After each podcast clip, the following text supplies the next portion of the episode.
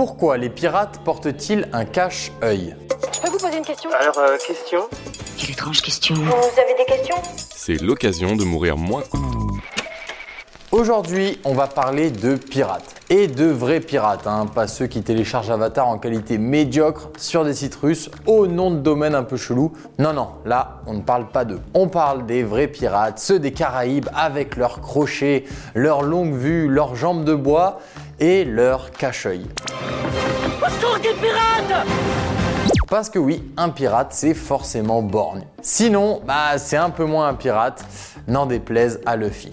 Mais alors, cette histoire de cache-œil, ça vient d'où exactement? Est-ce une simple légende entrée dans la culture populaire ou est-ce basé sur une réalité historique? Et si c'est le cas, à quoi est-ce que ça pouvait bien servir? Bon d'abord, on va vite oublier l'image du pirate borne car en réalité, le cache-œil n'était pas là pour couvrir un œil manquant, même si ça pouvait être le cas, bien sûr. En fait, on serait tenté de dire que la première raison était de faire peur.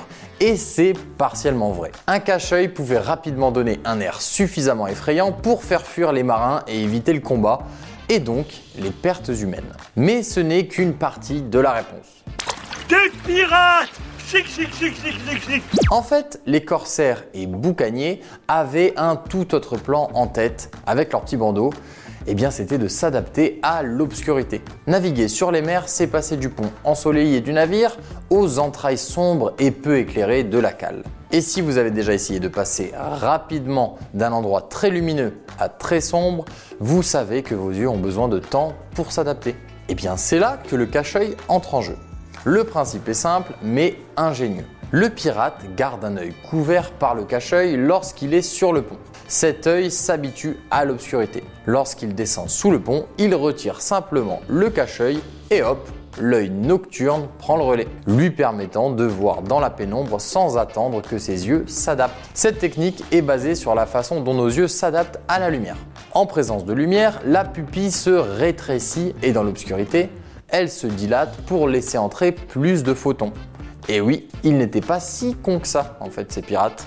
Je vois rien. J'entends rien. Mais tais-toi, n'emmerde pas les ondes. Regarde.